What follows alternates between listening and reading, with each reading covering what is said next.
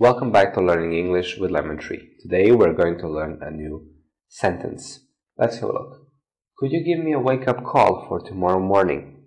Could you give me a wake up call for tomorrow morning? Could you give me a wake up call for tomorrow morning? Could you give me a wake up call for tomorrow morning? A wake up. A wake up. Here it is a noun and you write a dash. You write a dash. Wake up, dash, wake, dash, up. Wake up. And it is a noun.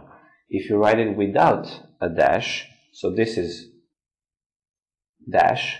If you write uh, this word without it, then it will be a verb. A verb. I need to wake up early.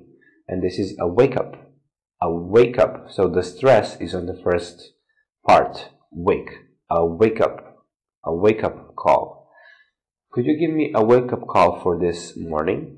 Could you give me a wake up call for tomorrow morning? Sorry. Could you give me a wake up call for tomorrow morning?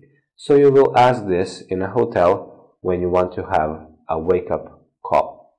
Thank you for watching. See you in the next video